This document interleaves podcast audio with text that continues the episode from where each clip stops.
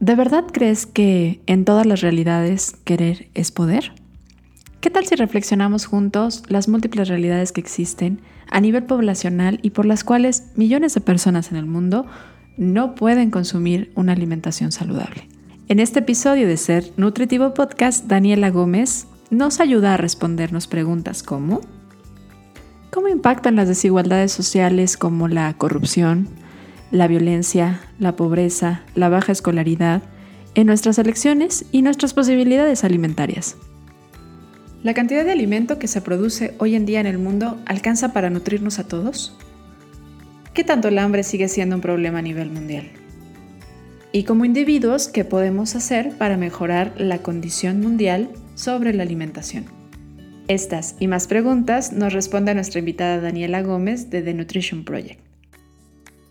Bienvenidos a Ser Nutritivo Podcast, un espacio donde nutriremos tu hambre de aprender, crear, sentir y conectar.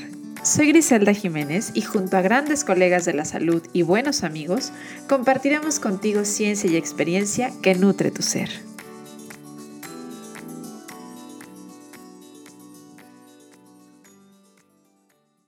La mala alimentación y la malnutrición no es solo una cuestión de mera elección personal. La mayoría de las personas en el mundo no tiene acceso a una alimentación saludable o a un servicio de nutrición de calidad. Y esto es algo que debe cambiar.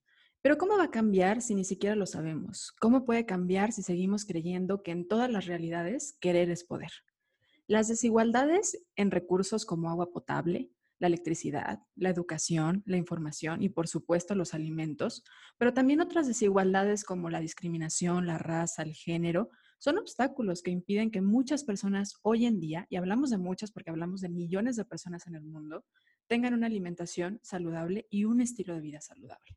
Y este es el tema de hoy. Hoy justamente vamos a hablar de eso en este episodio y por supuesto que nos acompaña una experta en este tema. Ella es Daniela Gómez y Dani, bienvenida a este episodio del podcast y muchas gracias por ser nuestra maestra y guía el día de hoy. Gracias a ti, Griselda, por la invitación. Es un honor estar aquí contigo. Yo muy emocionada, Dani, me gustaría pedirte que comencemos por conocerte un poco. Cuéntanos un poco de ti, cuéntanos un poco de qué te llevó a, dedicarte justamente a, pensar y hablar y en esta ser portavoz, no solamente en México, sino en el mundo, de todas estas realidades que están sucediendo, pues, que, que por supuesto pueden impedir que muchas personas tengan una buena salud y una buena nutrición. Claro que sí, yo soy eh, nutrióloga, estudié la licenciatura en Monterrey, en México y después una, hice una maestría en nutrición clínica en Alemania, en la Universidad de Hohenheim, en Stuttgart, que es donde estoy trabajando actualmente también. Y mm, sí, bueno, tal vez te preguntas entonces por cómo es que llegué a dedicarme al área de nutrición poblacional cuando tengo una maestría en nutrición clínica. Y la verdad es que cuando yo me gradué de la licenciatura, yo abrí mi consultorio eh, en México y no sé, como que no me llenaba lo que estaba haciendo. Em, el 98% de mis pacientes solo querían perder peso, como que no, y aparte yo no me sentía cómoda dando consulta, como que sentía que no era lo mío. Entonces decidí estudiar una maestría y dije, bueno, lo voy a hacer en nutrición clínica porque durante la carrera me encantaba este tema. Yo de hecho quería especializarme en nutrición enteral y parenteral. Em, por cuestiones personales decidí hacerla en Alemania y ya estando aquí busqué como el mejor plan de estudios eh, que se adaptara como a lo que quería. Em, entré a la maestría, pero pues fue una decepción total porque no, las materias, o sea, era como de economía, psicología de nutrición, que pues materias válidas, pero no es lo que esperaba ya en una maestría de nutrición clínica. Y hablamos sí sobre eh, nutrición enteral y parenteral, pero solamente un día en una clase. Entonces para mí fue como, ok, no, esto, esto no me va a llevar a donde yo quiero. ¿Qué, qué hago para pues para, no sé, cambiar el rumbo, hacer algo, pero yo no quería como salirme de la maestría. Entonces la universidad em, nos da opciones como de llevar varias optativas. Y empecé a buscar y vi una que se llamaba Global Nutrition y me metí y me cambió la vida esa clase. Eh, a partir de ese momento yo dije, yo quiero dedicarme a esto. A partir de ese momento yo dije, no me importa la nutrición clínica, Em, pero igual quería terminar la maestría, no quería dejarla a la mitad porque ya llevaba un año, me faltaba un año más. Entonces nada más decidí empezar a meter más optativas en el tema, eh, busqué maneras de hacer mi tesis dentro de este tema, eh, de buscar prácticas, algún trabajo y así fue como llegué al área de nutrición poblacional. y ya a partir de ahí me gradué y empecé a tratar de buscar experiencia en esta área y así es como estoy aquí. Qué interesante cómo la crisis individual nos puede llevar a, ampliar nuestro panorama y a lo que realmente queremos hacer, ¿no? Y hablando de crisis, creo que también es un poco lo que puede suceder a nivel masivo. Si vemos esta crisis, vemos estas oportunidades, estas áreas en donde tenemos que trabajar como comunidad, como humanidad entera, creo que podemos hacer mucho y creo que es donde necesitamos empezar a entender las realidades por las cuales está viviendo el mundo porque yo empezaría por hablar de una de la que yo particularmente me puedo decir sensible, pero habrá muchas más. Y creo que es esto, ¿no? Empezar a identificar con cuáles sensibilizamos un poco más, que es el tema de la malnutrición en dos polos que más bien antes veíamos como polos que hoy sabemos que pueden estar unidos, como es el tema de la desnutrición y la obesidad. ¿Qué hay sobre esto? Digo, porque pues sabemos que son muchas personas las que tienen obesidad en el mundo y es un problema de salud y es un problema, por supuesto, en muchos países, pero también están muchas otras personas que hoy en día mueren de hambre y de hambres en distintas fases, ¿no? Hambres a lo mejor eh, que tienen que ver más con la calidad de alimento, pero platícanos un poquito de esta doble carga en el tema de la malnutrición. Sí, exacto. Esta es la famosa doble carga de malnutrición y es cuando coexisten problemas de desnutrición y de sobrepeso, obesidad o de enfermedades no transmisibles relacionadas a la alimentación. Y puede ser en el mismo país, en el mismo hogar o incluso hasta en la misma persona. este, aquí quiero hacer un paréntesis y comentarte que me siento un poco incómoda utilizando los términos de sobrepeso y obesidad como si fueran automáticamente un problema de salud, especialmente por toda esta la nueva evidencia que hay de que claro. personas este, en, cuerpos grandes no necesariamente tienen problemas de salud, pero bueno, así es como está la definición actualmente, como lo utiliza eh, la Organización Mundial de la Salud. Em, no dudo que más adelante lo vayan a cambiar también, pero bueno, por ahora así es como se sigue utilizando. Yo más bien lo, lo eh, expresaría o lo, lo definiría como la coexistencia de desnutrición con problemas de nutrición relacionados a eh, problemas de salud relacionados a la sobrenutrición, eh, que puede ser también, se puede dar también en personas de, eh, con cuerpos grandes, pero también en personas delgadas. Este, pero sí, esta, esta doble carga de malnutrición es una de las causas es debido a la famosa em, transición de nutrición que se ha ido dando durante las últimas décadas y ha afectado principalmente a países de bajo y mediano ingreso, más que nada porque se ha dado de manera mucho más acelerada en estos países. Este, es, por ejemplo, los cambios en nuestra alimentación, en nuestras dietas, que tenemos la urbanización, tenemos más acceso a, productos industrializados, eh, nos movemos menos, nuestros, eh, nuestros trabajos son más sedentarios y estos países, eh, como se ha dado de manera muy rápida, no han tenido tiempo de irse adaptando poco a poco, como lo han hecho países de alto ingreso, donde esta transición empezó hace dos siglos. este, y, y sí, entonces son países que apenas estaban o apenas están implementando estrategias para tratar de disminuir la tasa de desnutrición cuando se topan con una población que ya también tiene problemas en el otro extremo de la, de la nutrición, ¿no?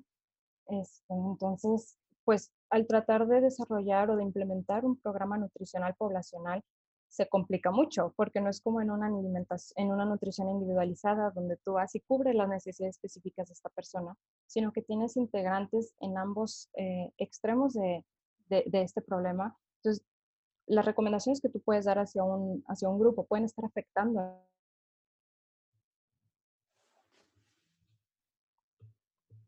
Sí, sí y, se, y se vuelve muy complejo, como bien lo dices. Digo, ahorita en México, por ejemplo, eh, hace un par de meses comenzamos con el etiquetado de advertencia y habrá muchas personas que digan, bueno, es que este no es la solución y efectivamente hay que entender que todo programa va a dejar fuera algunas partes de la, de la población y de las necesidades, pero por supuesto sí va a abordar o puede favorecer a mejorar la calidad. Y es que yo creo que uno de los grandes problemas es eso, y hay muchos, ¿no? Porque cuando intentas encontrar el problema te das cuenta que son muchos problemas metidos en el mismo. Y, aquí entraría el, sí hay un problema de calidad alimentaria, o sea, esta industrialización y estos alimentos ultraprocesados están generando que haya muchas personas con un término que yo conocí en una, en, una publicación que tú hiciste, porque realmente tengo que decirlo, lo desconocía totalmente, que es el hambre oculta.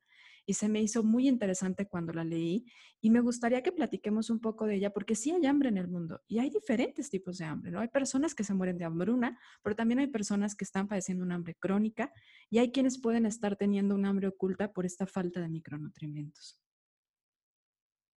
Sí, pues em, es, yo creo que todos estos conceptos o términos que acabas de mencionar entran dentro también de la definición de seguridad alimentaria, ¿no? Abarcan como todo, todo este espectro em, de problemas de nutrición. Em, pues la seguridad alimentaria tiene cuatro puntos principales. Uno es la disponibilidad de alimentos. Eso quiere decir que la población tiene que tener, o sea, tiene que haber suficiente producción de alimentos ya sea, eh, o sea, tiene que haber suficiente disponibilidad de alimentos, ya sea por producción o por importación. Otro aspecto es el acceso a los alimentos. No nada más, eh, no nada más económica, sino que también físicamente. ¿Qué quiere decir eso? Una vez que hay suficientes alimentos en el país o en la población, la gente tiene que poder acceder a ellos, ya sea, o sea, tienen que tener suficiente ingreso económico para poder comprarlos pero de la misma manera también tiene que haber un acceso físico, es decir, tiene que haber carreteras, tiene que haber un sistema de mercados, em, tienen que, tiene que haber una forma de transporte para que la gente pueda físicamente llegar al, al área y comprar los productos.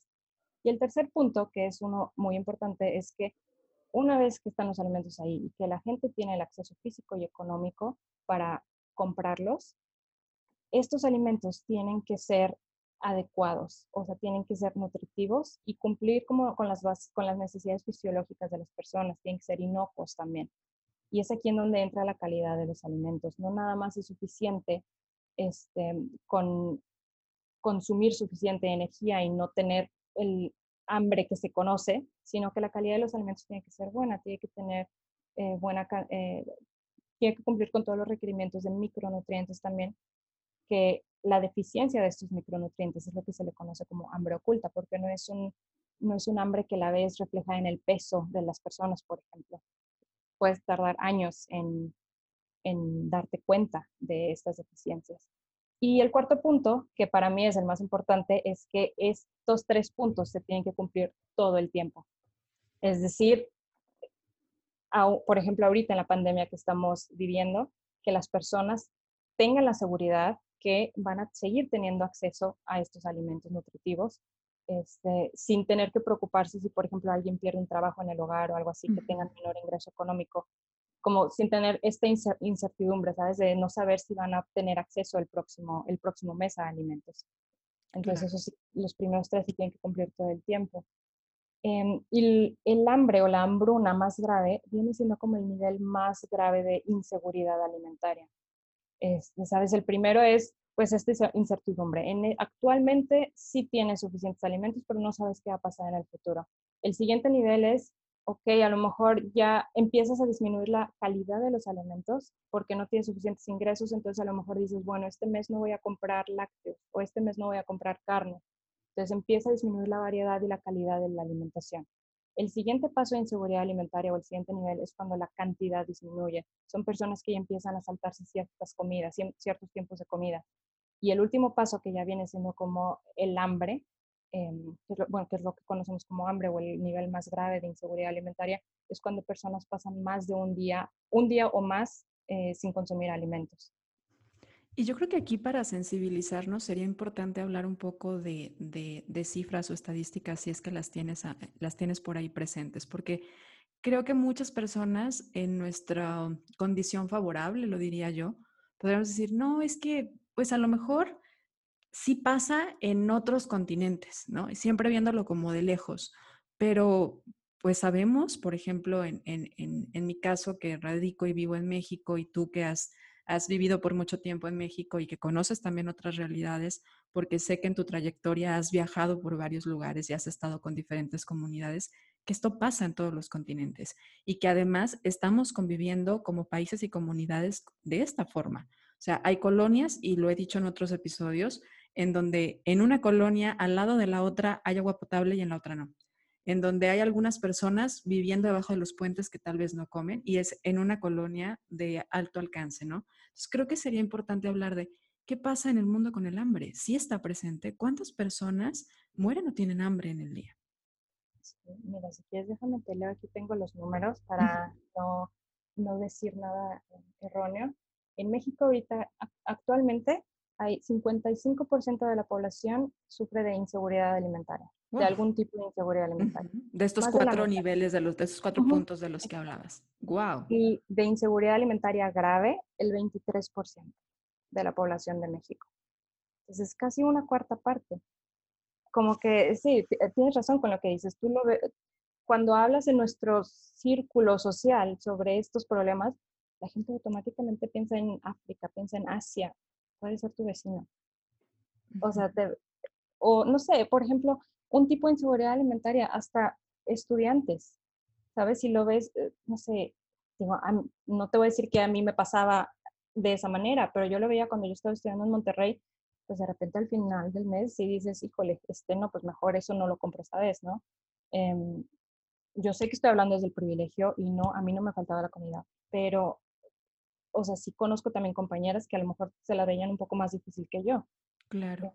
Entonces no hay que irnos tan lejos, o sea, realmente está pasando y en el mundo, el, algún tipo de inseguridad alimentaria, el 40%. El 40% de la población mundial no puede acceder a una dieta saludable. Y yo aquí pensaría, o, o, o, me viene a la mente el hablar como, bueno, pero ¿qué pasa? si hay suficiente producción de alimentos para que todos podamos comer y para que todos nos podamos nutrir. Hay un problema en el tema de la producción de alimentos, en la distribución, en la, el tema es la desigualdad. ¿Cuál es para ti, tú que estás adentrada en esto, cuál es para ti como la raíz de que exista esta división tan marcada en el mundo? Para mí es la, yo creo que es la pobreza. Es como lo principal de ahí. O sea, todos los factores están involucrados, pero yo creo que de la pobreza salen como los principales otros factores directos que afectan como que el, este, estos problemas de nutrición. Em, porque realmente alimentos hay suficientes en cuestión de cantidad, no en cuestión de calidad. ¿Qué quiere decir eso? Que la mayoría de los cultivos a nivel mundial solamente son de, eh, creo que es maíz, trigo y uno más que no recuerdo el nombre ahorita, que dice son cereales. ¿Dónde están el resto de las vitaminas y minerales? O sea, realmente tenemos suficientes calorías para alimentar a toda la población mundial, pero no suficientes nutrientes.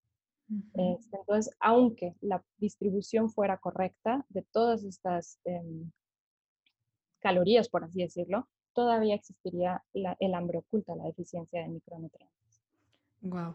Y, regresando a este punto de los micronutrientes que estás hablando, pues se me viene a la mente hablar o la importancia de la anemia, porque también creo que muchas veces creemos que la anemia es algo con lo que ya se acabó, ¿no? O sea, es, es algo que, que vemos por ahí en la escuela, pero que ya no sucede. Y que muchas veces esperamos con las deficiencias de los micronutrientes que se manifiesten tal cual con todos estos signos que, que nos enseñan en la universidad y a veces no se ven así.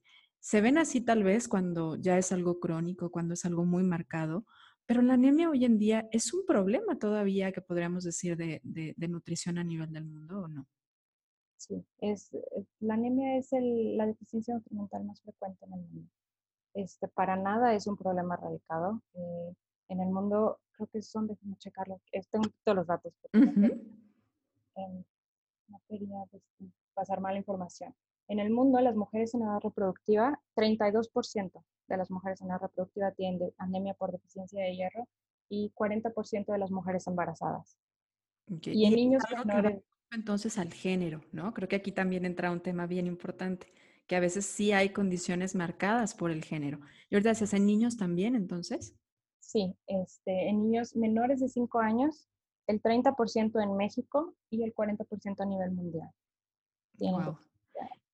Y, el que esto esté presente, creo que nos hace, y el escuchar estas estadísticas tan fuertes, porque estamos hablando de que eh, el 40% de las mujeres embarazadas. O sea, aquí por supuesto que se han hecho estrategias de suplementación en las mujeres embarazadas que logran tener un buen acompañamiento en, materia de salud, pero hay que entender algo, muchas personas en el mundo no tienen acceso a un acompañamiento de salud. Entonces, ese, es lo que da resultado de que al menos un 40% no esté teniendo una adecuada presencia de este, de este importante mineral en esta etapa de la vida que es el embarazo, porque tiene mucho impacto el que una mujer embarazada o un niño esté teniendo anemia. ¿Cuáles serían como las consecuencias para que podamos visibilizar por qué es tan importante que hablemos y que trabajemos en, hacer modificaciones para poder mejorar? Claro, pues por ejemplo, en los niños menores de 5 años, ¿no? Una deficiencia de hierro, una leve, ya empieza a dar problemas como en concentración, en, en el desarrollo cognitivo. ¿Eso qué va a hacer? Que un niño con, o niña eh, con deficiencia de hierro no pueda concentrarse bien en la escuela, que no obtenga las calificaciones que necesita a lo mejor para pasar materias y el desempeño escolar va a ser menor, lo que a la larga afecta también su oportunidad de conseguir un trabajo que le pueda como proveer para pagar una vida digna. Este, no va a poder competir de manera justa en el campo laboral contra otras personas que estuvieron bien nutridas y que tuvieron también suficiente hierro. O sea, eh, hablo ahorita de hierro, pero realmente pues deficiencia de nutrientes en general, ¿no? Pero, pero sí, en, niños anémicos se, es, es como una consecuencia muy, muy clara. Em, y bueno, entonces es como todo un ciclo vicioso. Si, esa, si ese niño no pudo tener buen desempeño escolar, no pudo conseguir un buen trabajo, forma a su familia y eh, o sea, va a pasar lo mismo con los hijos. ¿Por qué? Porque pues eh, también está, por ejemplo, comprobado que mamás con menor em, nivel académico o nivel ah, como, con menor escolarización, pues también tienen niños más desnutridos. este, entonces, realmente es un ciclo vicioso, también afecta el sistema inmune, los niños se enferman más frecuente, más diarreas, eh, y al tener más diarrea, pues también hay más desnutrición. O sea, realmente afecta todos los aspectos de, la vida de un niño. Y creo que es importante eh, siempre como cuestionarnos cómo que pasa futuro si esto sigue, ¿no? Porque como bien lo decíamos, no hay una causa de todos los males, pero sí la mayoría de ellas se pueden unir. Y yo ahorita que decías tú el tema de la pobreza, y yo creo que mucho de esto entra, para mí, yo lo pensaría, y esto es a materia de, de solamente hablarlo desde una Em, opinión personal, porque yo no soy experta en el tema como tú, que mucho tiene que ver con las desigualdades, porque es la desigualdad en acceso a los alimentos, en acceso a la educación. Si una persona no tiene educación en nutrición, pues cómo le va a hacer, ¿no? O una persona que tenga educación en nutrición y conocimiento, pero no tiene acceso a los alimentos, entonces, ¿cómo le hace?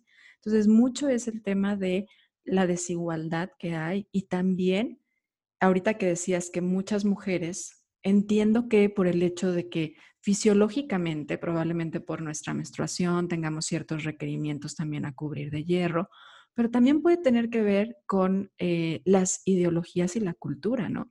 En muchas regiones todavía la mujer es considerada como que eh, en el orden en el que comen, no es de las primeras, se come lo que queda se come si sobró, ¿no? Igual que muchas veces los niños. ¿Crees que tenga algo que ver también esta parte o, tú no considerarías que vaya por ahí?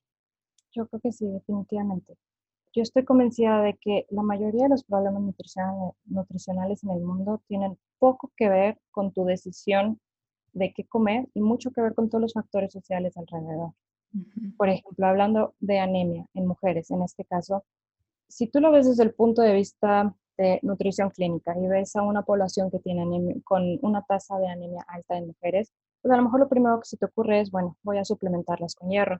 Y sí, también lo haría, hay que tratar el problema agudo, ¿no? Hay que quitarles esta, esta em, deficiencia. Pero si indagas un poco más, dices, bueno, ok, ¿por qué esta mujer o estas mujeres tienen anemia? Interrumpo unos segundos de este episodio para contarte que en sernutritivopodcast.com puedes registrarte para formar parte de nuestra comunidad de seres nutritivos y recibir semana a semana la información sobre los nuevos lanzamientos del episodio, así como los artículos de referencia, libros y más que nos comparten cada uno de nuestros entrevistados y además, por supuesto, cuentas que nos inspiran y que nos ayudan a nutrir física, mental y espiritualmente. Regalos, sorpresas, sorpresas y muchas cosas más por formar parte de nuestra comunidad de seres nutritivos. Visita sernutritivopodcast.com y regístrate para ser parte de nuestra comunidad. Ahora sí, regresamos al episodio. Para enseñarles cómo pueden incluir alimentos altos en hierro en su dieta. Pero si indagas un poco más, dices, ok, pero ¿por qué no está consumiendo estos alimentos? Y es ahí donde te das cuenta que por ejemplo, la desigualdad de género tiene mucho que ver. Yo lo viví personalmente cuando estaba en India, que un, amigo me invitó a comer a su casa. Llegamos a su casa, em, su mamá y su hermana estaban cocinando y luego nos sentamos en el piso a comer su papá, su hermano y yo. Su mamá y su hermana sirvieron todos los platillos en el piso.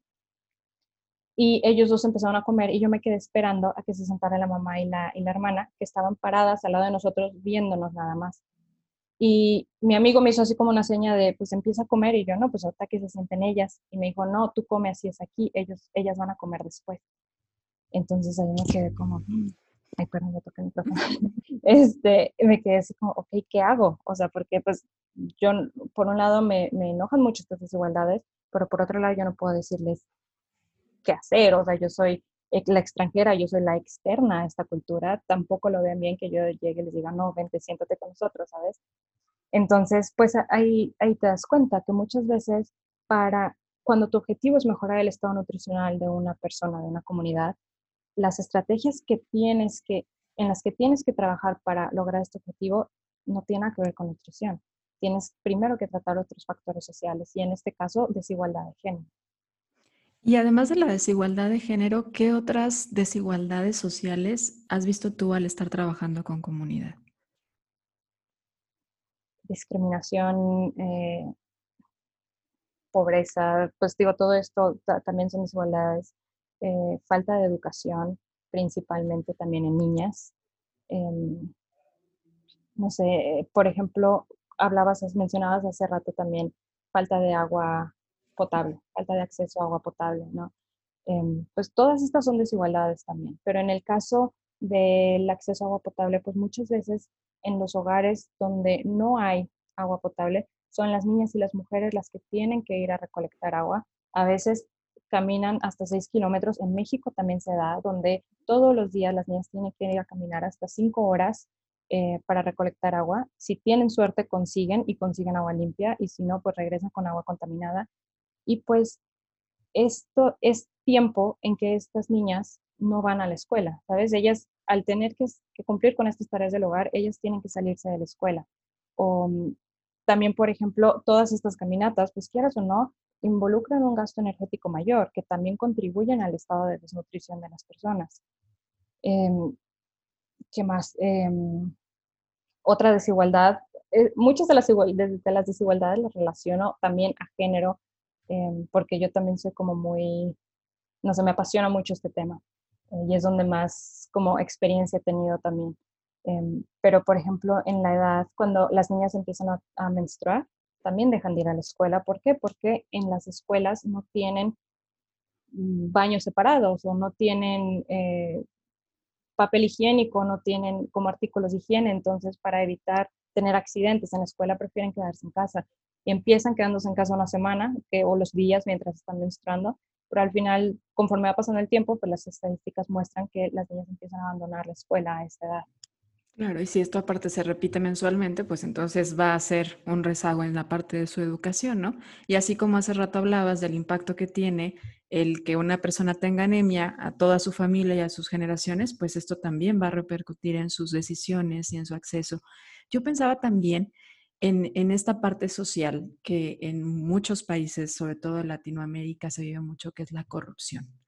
¿Te ha tocado sentir el, impacto que tiene la corrupción en materia de alimentación y nutrición en las personas?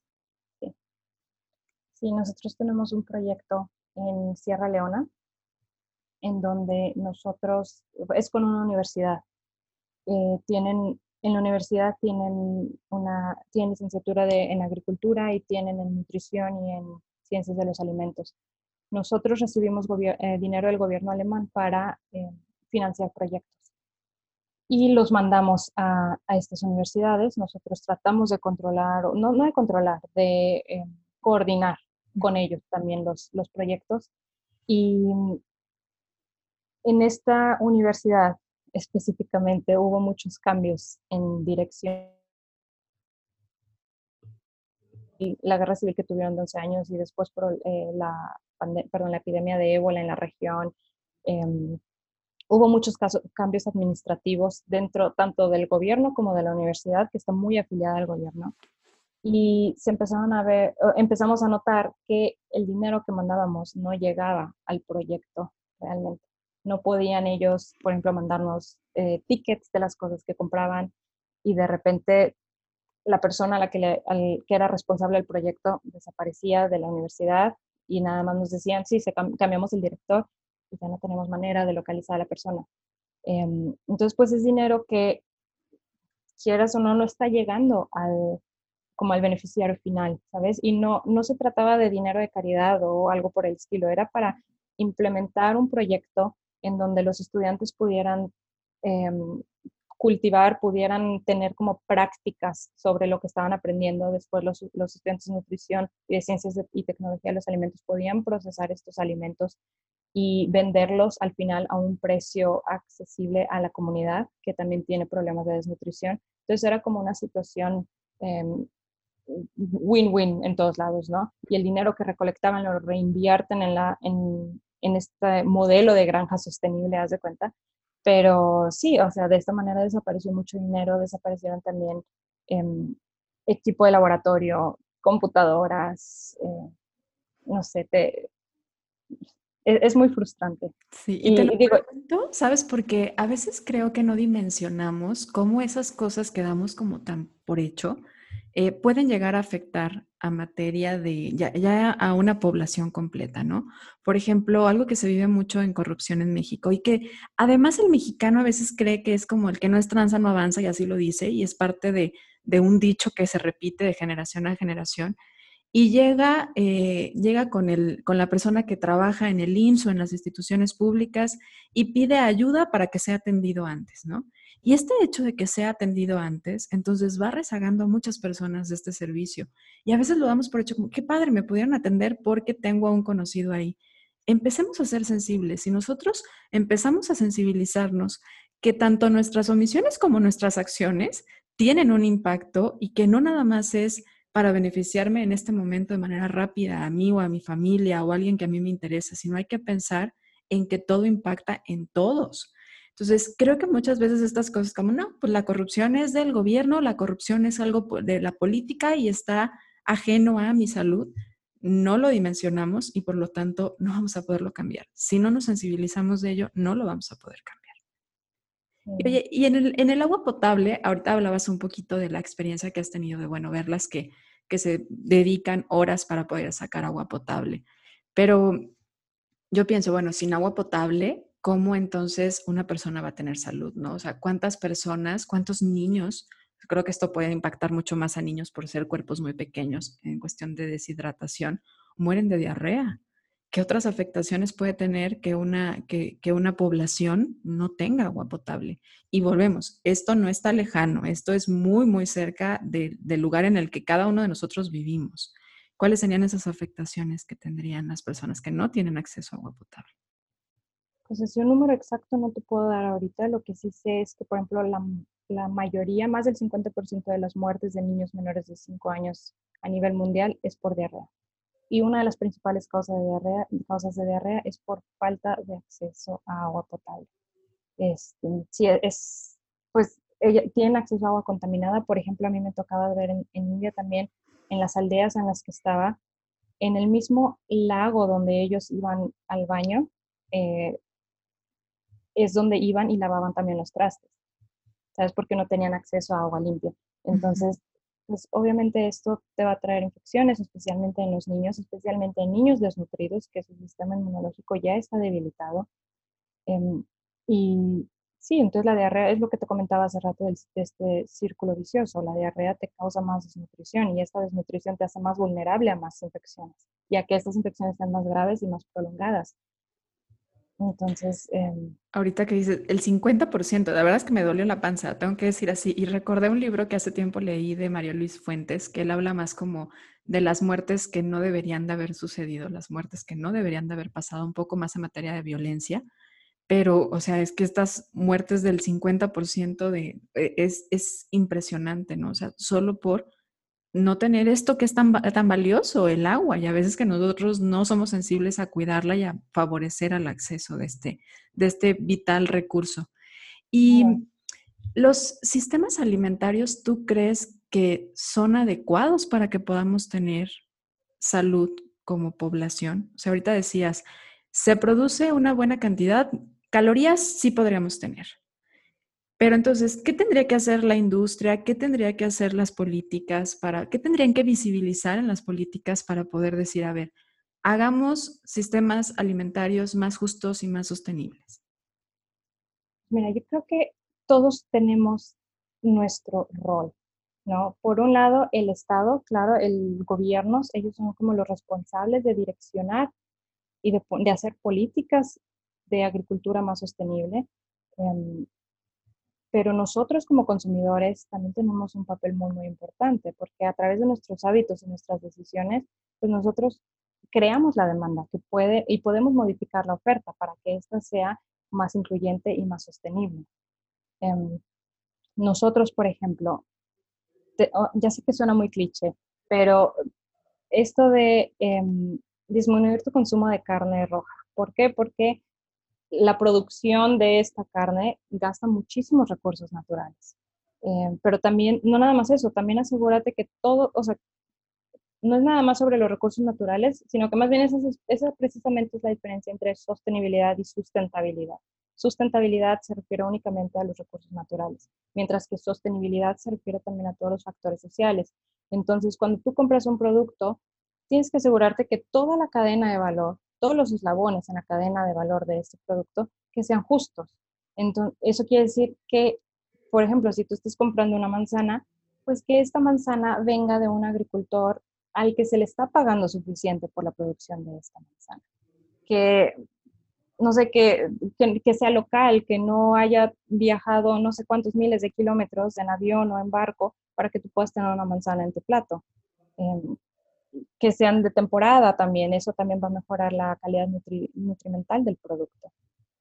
Pero sí, entonces... Esa es la responsabilidad, ¿no? Porque es algo podemos hacer desde el lugar en el que estamos. O sea, tal vez no nos esté escuchando alguien, o tal vez sí, que se dedique a hacer políticas públicas y que, ah, ok, ya visibilicé este problema y entonces voy a hacer esto. Pero nosotros, con nuestras elecciones, podemos favorecer a que esto vaya mejorando. Entonces, me, encanta que regreses este, este poder que tienen nuestras decisiones porque tienen poder y tienen impacto. Lo decía hace rato, ¿no? Lo que hacemos, lo que no hacemos, lo que, lo que decimos y lo que no decimos. O sea, creo que a veces es algo que, pues yo no dije nada, ¿no? Pero a ver, viste que esto no estaba bien y no dijiste nada. Hay que recordarnos que eso también de alguna manera impacta. Oye, y... Perdón, siempre lo, eh, siempre queremos nosotros como que echarle la bolita al gobierno, ¿no? y, claro, ellos tienen responsabilidad, no voy a decir que no, ellos son los, pues, los que pueden hacer políticas agropecuarias, pero nosotros, nosotros tenemos un papel muy importante también, entonces no, no hay que subestimar eso, o sea, como que no todos los problemas son problemas del gobierno. Claro, tal vez ellos tengan alcance, pero si nosotros nos unimos podemos tener mucho, mucho impacto también, porque somos muchos. Y dentro de las actividades que has realizado, has, me imagino que, bueno, pues has apoyado a ciertas comunidades. Ahorita que hablabas del acceso a agua, recordaba una experiencia del Club Rotario de Guadalajara donde me contaban que algunas, en algunas ocasiones han dado como estas subvenciones en donde van y les llevan agua a estas personas para que no tengan que ir a recogerla, ¿no? De un solo lugar pero que muchas veces en esa población no tienen interés en dejar de ir a recogerlas. Te voy a contar un poco la experiencia que me contaron, ¿no?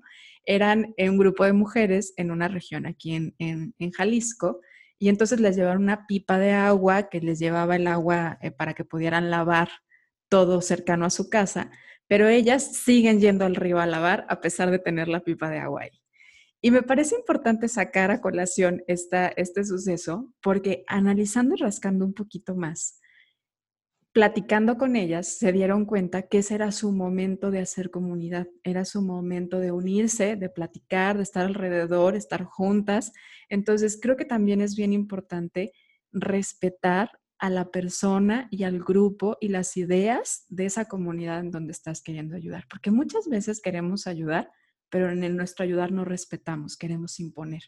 ¿Ha sido un poco así también tu experiencia al llegar a una comunidad? Decir, oh, oh, yo pensaba que venía a hacer esto y que con esto le iba a hacer un bien a alguien y, y tal vez no están tan receptivos a lo que yo quiero ayudar en este momento.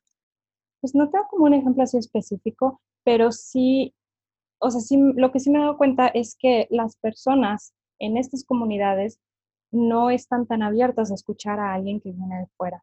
Entonces, una de las estrategias o como más conocidas dentro de esta área es, tú tienes que acercarte al líder de la comunidad, convencer al líder de la comunidad, bueno, no, convencerlo, sino como bien platicar con él y, o ella, ver las eh, necesidades que tenga la comunidad. Y si logras que el líder, o sea, también vea que tu, que tu proyecto, tu intención es lo que le hace falta a la comunidad, él se los va, él va a ser, él va a convencer a la comunidad. Sí, porque para que no, sea llegar directamente. ¿no? Exactamente, sí. Sí, o ahí se quede ese recurso, esas ganas de ayudar. A veces hay que, hay que saber que la otra persona o la otra comunidad debe de sentir que es algo en donde quiere ser ayudado, donde algo que quiere cambiar. Es, bien interesante el área en la que trabajas, de verdad. Yo creo que podríamos platicar muchísimas más cosas. Aparte, he leído un poco de tu experiencia, de lo que compartes y se me hace un contenido maravilloso. Platícanos un poquito de dónde te encuentran antes de entrar a la recta final del episodio, por favor, y de lo que haces ahí. Realmente es, bueno, no es mi trabajo oficial. Mi trabajo oficial es en el Food Security Center en la Universidad de Hohenheim, que en Stuttgart, aquí en Alemania, em, pero es de medio tiempo. Y en mi otro medio tiempo empecé a crear esta página para compartir información y hablar como de estos temas tan importantes para mí.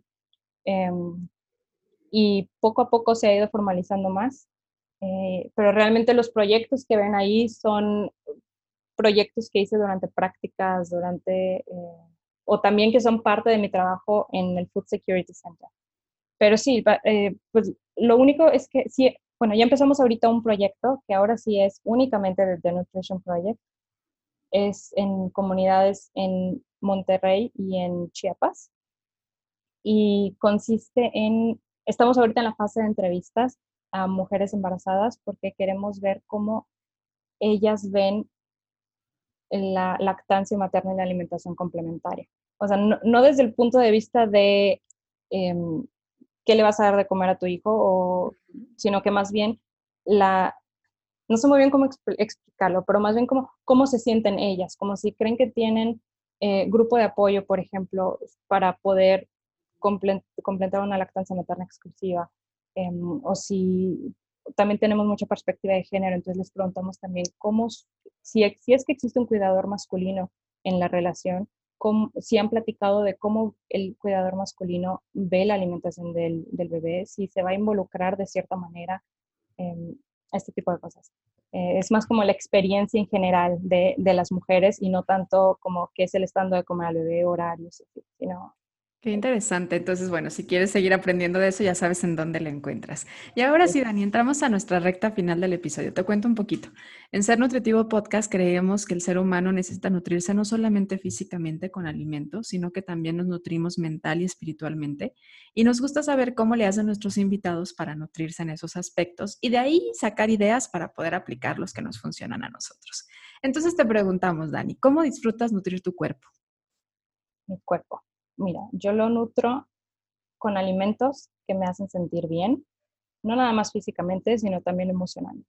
Y eso a veces significa comer un bowl con leguminosas, verduras eh, y cereales, pero a veces también puede ser, no sé, comer palitos de queso mozzarella empanizados con papas a la francesa y de postre en chocolate. ¿Sabes? Como creo que he logrado encontrar este balance eh, en el que me siento bien siempre, no importa lo que coma, y creo que le hace bien a mi cuerpo. Y mentalmente, ¿cómo disfrutas nutrirte? A mí me encanta ver discursos o pláticas en YouTube, por ejemplo, que me hagan cuestionarme cosas, que me hagan como abrir los ojos, que me ponga la piel chinita. Eh, siento que, que así es como nutro mi mente, siento que así es como aprendo más de la vida. ¿Y espiritualmente?